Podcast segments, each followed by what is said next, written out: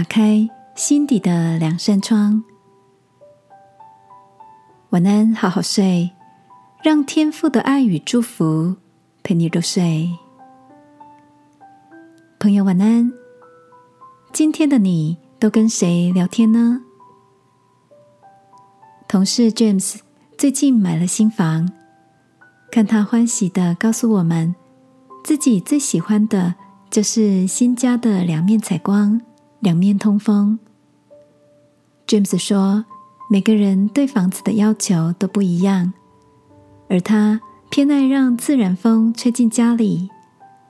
而且，就算阳台再大，窗户再高，如果整间屋子室内呈现保压状态的时候，风刚吹进来就消失了，只进不出，空气也无法流通。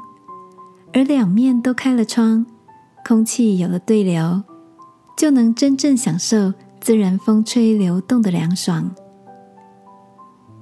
James 的分享让我想起一位朋友提到，倾听跟表达各都是一扇窗。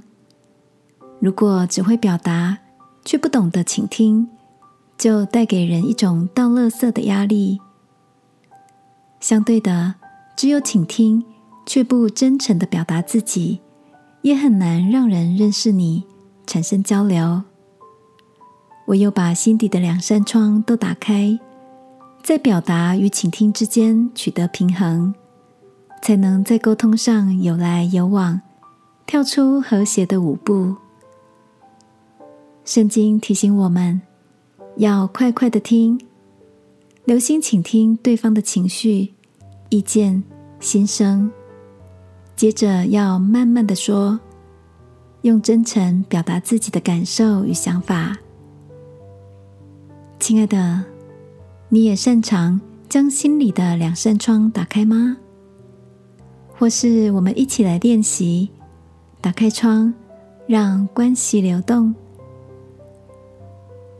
亲爱的天父，我愿意学习多倾听，也打开心表达。让关系也能通风。祷告，奉耶稣基督的名，阿门。晚安，好好睡。祝福你，打开心里的两扇窗，让心流通。耶稣爱你，我也爱你。